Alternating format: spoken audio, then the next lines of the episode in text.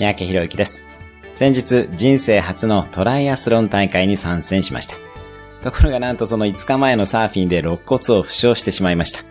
打撲程度なのだと考えていたら、当日になっても痛みが引かず、走ったり深呼吸をするとやや痛い状態でした。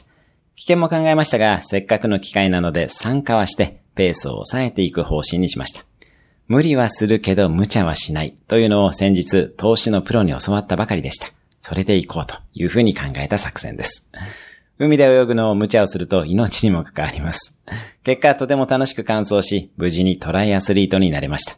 セルフイメージをしっかり書き換えたので、次回の大会はベストを尽くしていきます。投資もプライベートも無理はしても無茶はしないということが重要ですね。適度な無理をして人生を楽しんでいきましょう。今日も素敵な一日をお過ごしください。